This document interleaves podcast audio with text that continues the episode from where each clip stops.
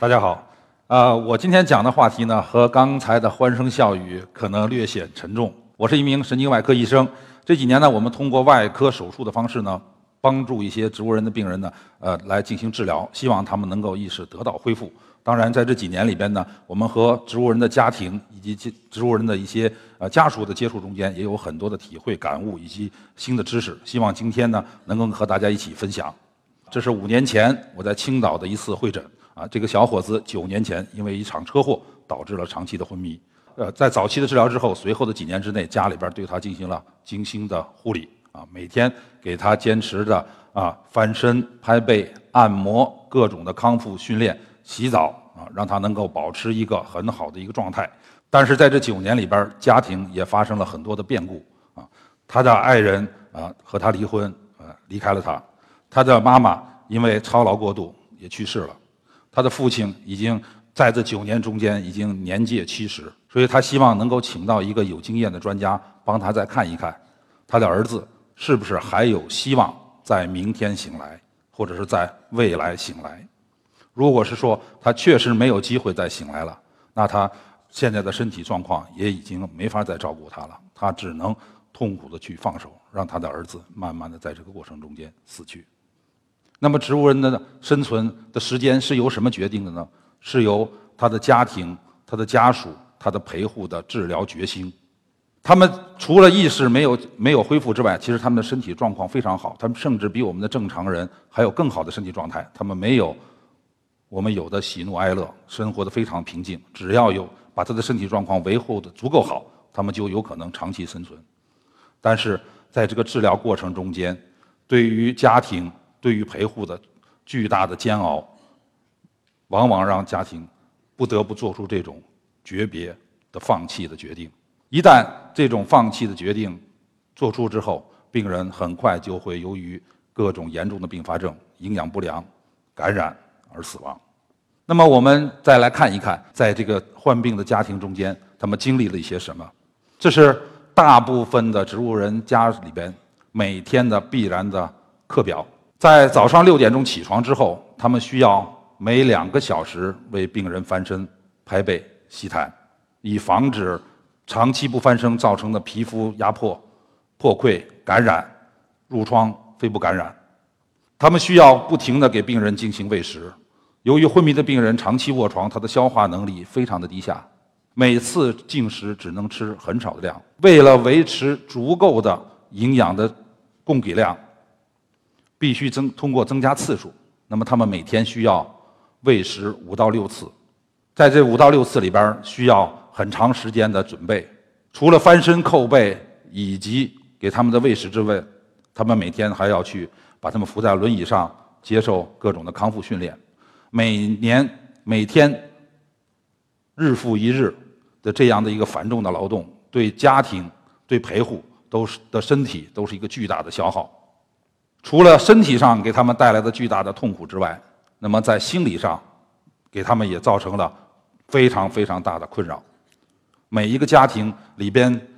有这样一个家庭成员旷日持久，在遥遥无期的治疗中间看不到结果。每一个家庭成员啊都承受着巨大的内心的痛苦，他们的生活、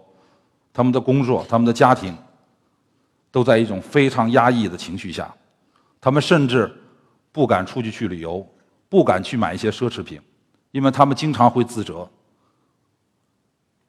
我们为什么不把多余的精力去拿来照顾我们的亲人？我们为什么不把我们多余的呃金钱去给他们寻求更好的治疗？但是，每个家庭成员也有着自己的生活，他们需要回归到一种正常的状态，所以。除了身心之外，他们的心理上也承受着非常非常大的痛苦。如果说我们还能够忍受身体上和心理上对我们的压力，但是经济上的压力是无法回避的。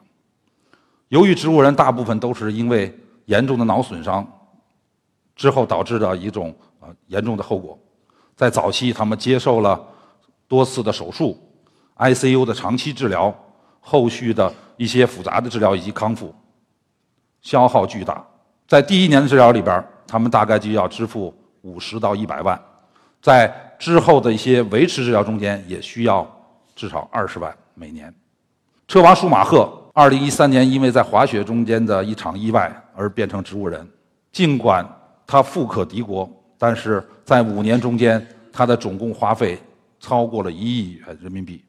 到现在不得不通过变卖家产来维持他的治疗。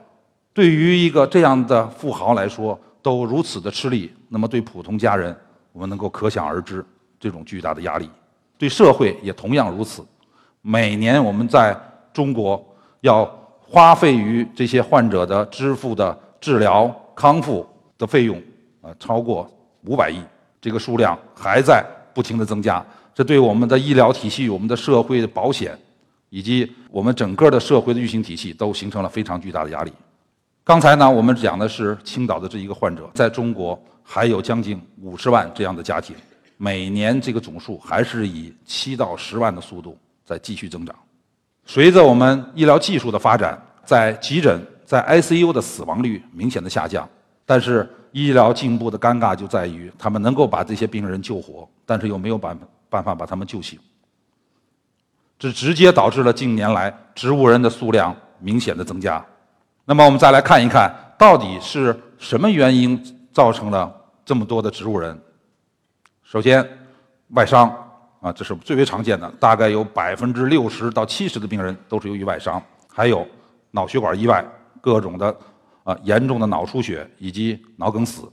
会导致这种出血。还有一种就是心肺复苏之后的脑的缺氧。我们知道，在心跳停止之后，脑的脑的供血供氧都会停止。当大脑的供氧停止五分钟之后，就会造成不可逆的损害。很多的病人虽然经过抢救，生命得以维持，但是他们的意识就永远不能再恢复过来了。在所有的病人的致病因素里边，给我印象特别深刻的是这一类。啊，在医院里边住院，我们可能唯一让大家欢天喜地去住院呢，就是我们去住到产科去迎接新生命。但是生孩子这件事情，从来就不是一件没有危险的事情。在我们的病房里，每年都会收治大概十名以上，因为各种在生产中间的意外产生的植物人。由于在怀孕期间的妊高症、手术中间的麻醉意外、手术中间的大出血、羊水栓塞，很多的妈妈在生育的过程中间昏迷了。所以说，我们要报答他们养育的之恩，同时呢，我们也希望给准备要孕育的母亲能够。有足够的心理准备，能够足够的认识到妊娠的整个的过程，他们可能发现的并发症，及时就医。啊，在提到植物人的时候，我们经常会出现这几个词，大家会啊经常会问起昏迷、脑死亡、植物人，他们到底是什么区别？那么我们说，昏迷其实是一种意识状态，就是在各种原因引起的脑损伤之后出现的一种意识丧失。大部分的病人经过早期治疗之后获得清醒。啊，进回到了正常的生活中间，还有一部分病人在治疗过程中间病情还在继续恶化，他的身体机能正在衰竭，不得不依靠机器、呼吸机、药物以及更多的一些外界的设备来支持他的生命。如果这些机器或者外界的支持一旦撤销，他就立即死亡，而且脑死亡的病人必将死亡。因为它的功能确实已经衰竭了，这是急性期在急诊科、在 ICU 经常遇到的情况。而植物人是指早期经过治疗之后，他的生命体征已经稳定，他的心跳、呼吸、血压已经能够靠自己维持，他仅仅不没有恢复的是他的意识。脑死亡通常在早期就可以看到结果，一般的脑死亡在患病后的前两周就会有结果。而植物人大概在二十八天之后，意识如果不能恢复的话，我们就把它诊断为植物人，他后期需要进入普通病房或者进入康复单元进行一些进一步的治疗。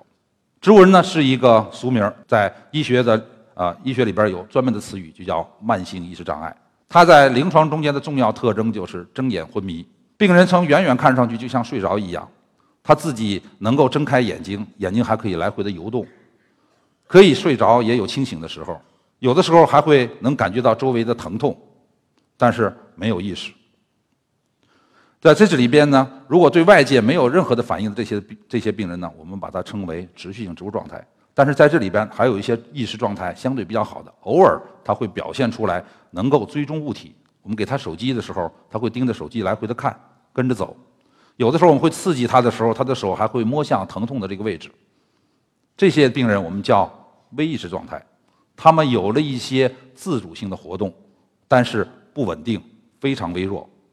那么我们讲讲这个原理啊，为什么在早期的抢救之后，一些病人会变成？啊，植物人呢？这是一个我们一个人体的大脑，大脑里边有脑干、边缘系统以及我们的高级皮层。在低等动物里边，它只有脑干这部分的基本功能；在人体里边，脑干维持了我们的基本生活的需要的啊一些功能，比如说心跳、呼吸、血压、疼痛、触觉的感受。当我们的生物体在进一步的进化的过程中间，在大脑里边就会发育发育成更多的边缘系统啊，新发出来的。那么在这里边是负责观察、记忆以及一些简单的思维。可以看到，在猴子、哺乳动物就具有这种能力。再往上发展，就是到了人类，它发展出了大脑的皮层，这里边我们就具备了语言、思维、分析、判断、决策等等一系列的能力。对于一个植物人的病人来说，他经过早期的治疗，脑干的功能首先得到了恢复。那么他的，所以我们就能够看到他的血压、呼吸、心跳，甚至痛触觉都是能够保存的。但是他们的高级思维功能仍然没有得到恢复。那么他的他的高级思维功能到底发生了哪些影响？啊，大脑的人类的大脑就像一个超级的计算机网络。里边有很多重要的节点，也有很多重要的连接，但是当遭到严重脑损伤的时候，这种网络就会遭到破坏，就如同我们的一个电信网络一样。我们平时有发射塔、有基站，然后有我们的手机用户，我们可以通过这个网络正常的拨打电话和外界形成一种联系。但是，当有一天突然发生严重的自然灾害，比如地震，这个网络就可能遭到非常大的破坏。当它的发射基站。被破坏的时候，这个网络就不复存在了。那这就是我们这些病人中间的持续性植物状态，昏迷的比较深的，他的脑网络已经不存在活动了。但是还有一部分，它的发射塔是正常的，但是中间的很多的基站铁塔被震倒了。相邻的两个铁塔之间，或者相邻更远的一些铁塔之间，可以收到远处的微弱的信号，或者通过这种微弱的信号，这个网络还可以形成一种低水平的这种活动。如果是这种情况的。这种情况下，这个网络呢还是可以修复的。我们通过一些方法让这个网络增强起来，那它这个通讯系统还能够恢复。对于昏迷的病人也是如此。如果他遭受了严重的破坏，脑网络已经完全被破坏掉了，那我们在现阶段确实对他们无能为力了。但是如果我们能够通过一系列的检测方法，能够发现大脑里边的网络正在工作，虽然以一种非常微弱、或者说非常不稳定的状态在工作。在这种情况下，我们是能够有办法让它这种网络逐渐的增强，趋于正常。那么刚才讲到了它的基本的功能的存在，这就要回答我们平时有时候会问到的问题：植物人会感觉到疼痛吗？甚至我们有一次在做手术的时候，我们的同行来参观我们的手术，还问我们：植物人做手术需要麻醉吗？我们的回答是：是需要，因为刚才我们已经讲到了。他们虽然意识并没有恢复，但是他们的基本功能是保存的比较好的，或者是接近于正常的。他们能够感觉到疼痛，这在我们的病房里经常可以看到。病人如果在两个小时之内还不给病人翻身的话，他会因为肢体长期保持一种姿势而感到的剧烈的疼痛，会引起一系列的症状：呼吸加快、血压增高、增高、肌张力、肌张力亢进等等的情况。这个是我们做的一个研究。我们发现，它不但能感觉疼痛，其实还保存了很好的视觉功能。我们在磁共振下检测了昏迷病人看东西的能力，发现他们的视觉皮层比正常人的活动居然还要高。通常昏迷的病人，他的大脑的皮层的活动会低于正常，但是为什么在有些功能上还于高于高于我们的正常人呢？这是由于在我们的视力在保存完好的时候，在不断的有信息输入到我们的视觉皮层里边。在正常人的情况下，我们的视视觉皮层收收到了外界信息之后，会把这种信息传递给中枢的呃大脑的中枢去处理这种信息。大脑的中枢通过对这种信息的分析，然后做出相应的指令，然后去输出一些命令。但是呢，对于昏迷的病人，他的下方的高级中枢被破坏掉了。当他向下传输这种接收到的信号的时候，下方并不能给他一个反馈，告诉他我已经接收到了你的信号。但是他的视皮层的他的视皮层的活动仍然是正常的。他误认为自己下传的信息并没有被接收，所以他拼命的工作，希望这种信息能够被下方接收到。所以说，我们就可能看到这种检测中间，在昏迷的病人反而在某些区域的活动要高于正常人啊，这是个有趣的研究结果，但是也能够证明。在这些病人里边，他们保存了一些意识的重要组成部分，我们叫意识的孤岛。这是前一段时间在美国发生的一个恶性的犯罪事件：一个昏迷十年的植物人被他的护工性侵，怀孕生子。虽然这是个非常坏的一个犯罪的这个事实，但是它从另一个方面能够表示出来，我们的植物人的很多的基本功能是存在的。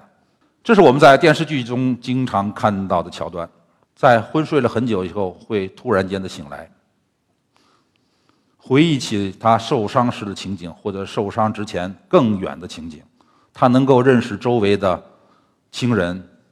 周围的敌人，甚至还可以起来下床走路。但是事实是不是这样呢？并不是。我们知道，在疾病的恢复过程中间，从来都是一点点、一点点。由量变到质变，逐渐累积形成的。那么，同样对于一个脑部受到严重损害的病人，那么他在昏迷之后会经历七个重要的阶段，才能够真正的恢复到正常状态。而我们在要做的工作，就是在微意识的这个状态，让病人能够意识得到恢复。恢复之后呢，他进入重残阶段，在这个阶段，他还要接受一系列的康复训练，让他的运动以及认知功能得到进一步的好转，最后才能爬到楼顶。而他绝对不会像我们电视剧里边直接就从三楼上到七楼，这是一个错误的观念。所以说，我们在很多的昏迷的家属会经常会产生误解：昏迷猝醒了，但是他为什么还不能下床活动，还不能走路？因为他的楼梯还没有爬完。由于昏迷病人的这种旷日持久、消耗巨大的这种治疗，所以他带来了一系列的伦理学问题。在美国的夏沃之争，这是最具代表性的。在昏迷八年之后，她的丈夫由于不堪看到她忍受这种痛苦，向法院提出要求给她撤出治疗，让她能够安详地离开。但是这引起了美国社会的轩然大波。在七年之中，法院进行了四次的判决，他的胃管、他的他的治疗啊停了又加上，加上又停止，直到二零零五年，最后法院判决可以给他停止治疗。医院停止了给他的喂食，十三天后，他死于饥饿。虽然夏沃已经死去，但是他的争论一直是存在。那么这种争论到底会是一个什么结果呢？我们看看，这是在欧洲进行的一个调查，对两千五百名医学从业者的一个调查。问题是：如果你的病人是植物人，你认为是否应该停止治疗？百分之六十六的人回答应该。第二个问题：如果你有一天不幸的变成了植物人，那你会选择停止治疗吗？百分之八十的人。同意。另外，这是我们在中国做的一个调查。我们问我们的病人：当你经过一个月或者两个月的治疗之后变成植物人的时候，你的医生给你的建议是什么？我们可以看到，百分之六十的医生建议维持治疗，还有部分建议放弃。只有百分之五的医生推荐病人进行积极的治疗。这个调查的结果还高于欧洲放弃治疗的比例。再看看家属最终的决定。在家属综合了医生对于未来预期恢复的判断，以及家庭的各种情况，包括前边的我们提到的体力、心理、经济上的压力，他们做出的最终决定是，在六个月内有百分之六十的家属决定放弃治疗。放弃治疗对于病人意味着慢性的安乐死。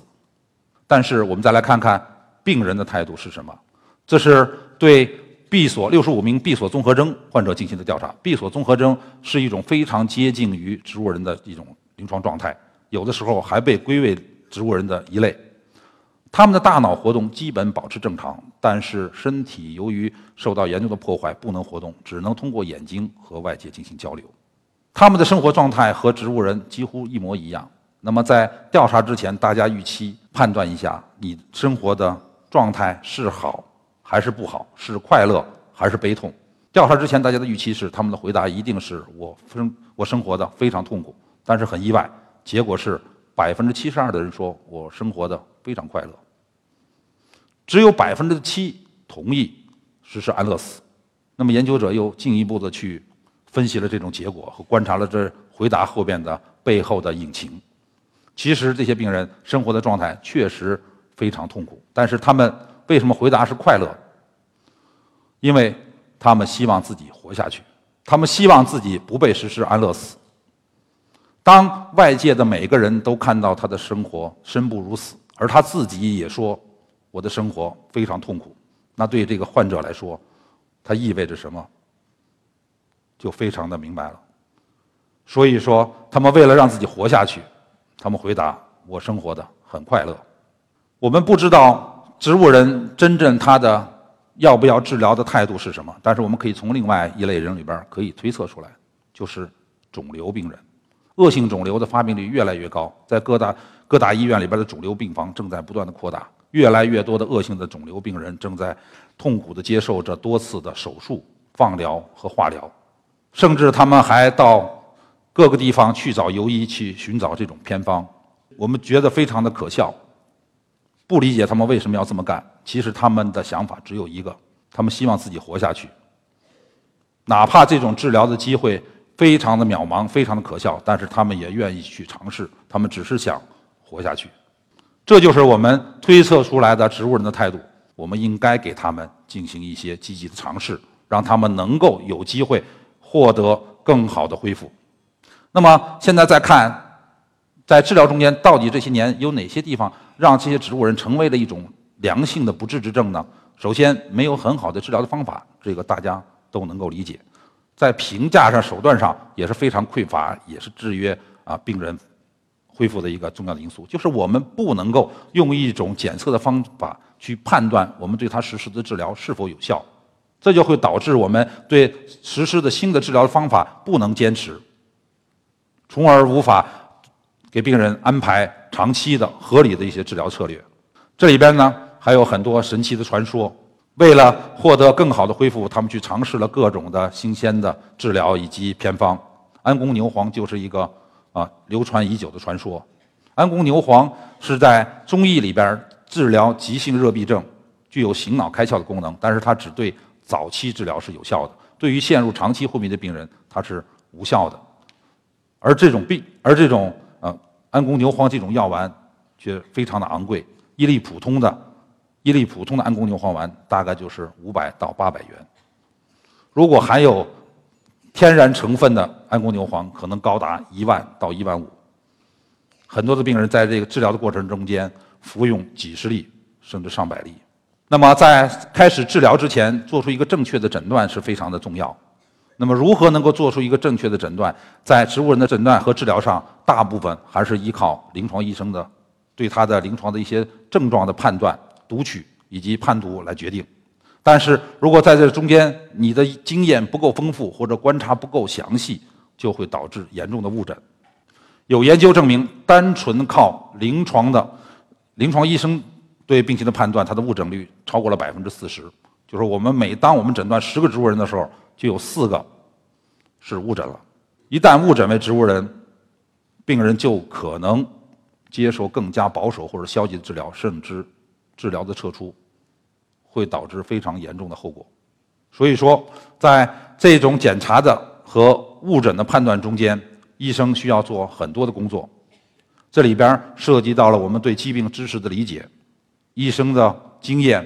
医生的成长和有经验的医生。是需要花费时间，也是毕竟是少数的。所以有如果我们有一项检查能让他准确的判断的话，病人就能够得到很好的诊断。如果有很好的诊断的话，未来的治疗策略都会因此而改变。这些年呢，我们得益于神经科学的一些进步，可以让我们能够检测到大脑皮层里边的活动。以前我们都是通过对病人的一些命令来判断病人有没有意识，比如说我们让他你闭闭眼睛，如果你能闭眼，我们认为你有意识；动动手，如果可以动，我们认为你是有意识。但是如果他不做这些动作的话，我们就会认为是昏迷。但是有一部分病人，实际上他的大脑皮层已经具有非常丰富的意识活动，不过他受限于他的肢体运动功能的残疾，他不能把这种运动的这种信息传达出来。但是通过磁共振，我们有可能把它就检测出来。可以看到，这是一个实验，在正常人里边，我们首先跟他讲，请你想象一下，在打网球时候的状态和你在家里边在房间里从一个房间走向另一个房间，这时候他在大脑的相应区域就会有不同的活动，通过磁共振就可以记录到这种变化。当我们科学家在植物人里边也给他施加这种命令的时候，我们发现了他们的大脑里边出现了同样的反应。那么，他们说明了什么呢？就是这些。昏迷的病人在我们被诊断为昏迷的病人中间，他们其实能够听懂指令，而且也能够做出这种思维的判断和想象。这就是被我们的临床上误诊的昏迷的病人。这是我们中心基于磁共振做的一项研究。那么我们知道，在脑网络里边有很多重要的节点，当这些重要的节点被破坏以后，他们的活动就会异常。我们通过在三百例昏迷病人的扫描中间获取了大量的这种数据，分析了在这些站点中间在维持意识中间的权重。那么，我们又通过人工智能的方式进行了自动的学习。现在，我们在通过病人扫描之后，通过自动学习就会自动的识别出这种病人处于什么状态。可以看到，红色的线圈表示了他在网络的不同纬度中间的功能。红色是正常人，它的功能是非常好的，而这个蓝色的就是我们要给检测的病人。可以看到，他在各个网络都表现了非常低下的活动。那么这样的病人可能就是个昏迷的病人。在下方，我们还可以通过他目前的状态、他的网络的检测的功能和他预后的关系，可以推测他以后恢复的可能性以及他接受治疗可能产生的效果。这对于我们提高临床诊断率和和实施有效的治疗都是非常有帮助的。刚才呢，我们是在磁共振里收集大脑的活动，通过这些大脑的活动。来去判断他的意识。那么还有一种技术，就是叫神经电生理，我们熟悉的脑电图，可以通过脑电图的活动来判别出病人的意识状态。可以看到，我们通过一种特殊的刺激，在激发大脑活动的时候，大脑就会表现出不同的反应状况。意识状态比较好的时候，在激发之后，它表现得非常的丰富活跃。而在下方的这些病人中间，我们可以看到，虽然经过激发以后，他的大脑的活动是非常的微弱。几乎没有反应，那么这样的病人他的意识是差的，未来的恢复也是很不好的。从这个检查里边就可以进一步的判断出哪些病人是可以治疗的，哪些病人的治疗结果是比较差的。这些年呢，我们在治疗上也发展了有很多新的一些进展。最主要的治疗就是神经调控治疗。刚才我们知道，大脑皮层网络的破坏导致了病人处于植物状态。那么现在的治疗策略就是在这些重要的网络节点上，我们能够给他一些。电磁脉冲让它的在网络中间的电磁信号得到增强，两个塔站之间的塔站之间的连接信号非常微弱。那我们在一个塔站上加强它的信号发放，虽然在中间的基站并没有重新建立，但是这种信号的加强可以让这种网络的信号连接的更好。在神经系统里边有很多的治疗方法，经颅磁刺激、经颅直流电刺激以及手术的。脑深部电刺激以及脊髓电刺激都是通过这些重要的节点，让它这种网络的信号活动增强。过去的七年里边，我们对一百六十四例病人进行了这种手术，在这里边大概有百分之三十的病人成功的恢复了意识，说明这些病人如果我们能够进行仔细的甄别并实施有效的治疗，病人还是有机会能够得到一些恢恢复。如果我们不给他进行这些有效的治疗的话，那么等待他们的呢，可能就是死亡。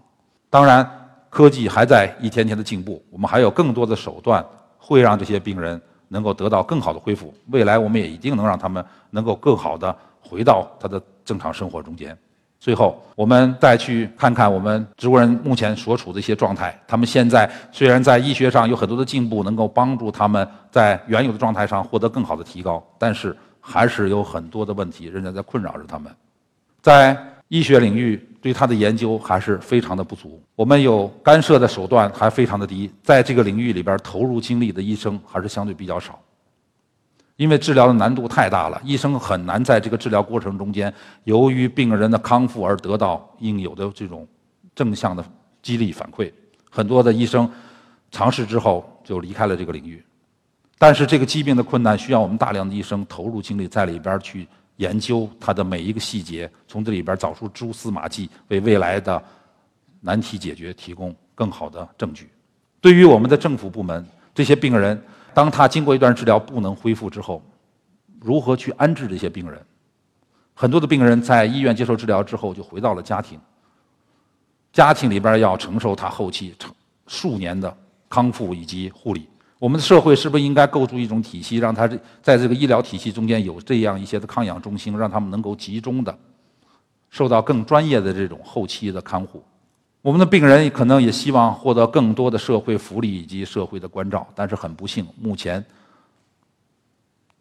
残疾非常严重的植物人仍然不被归入到残疾人的行列，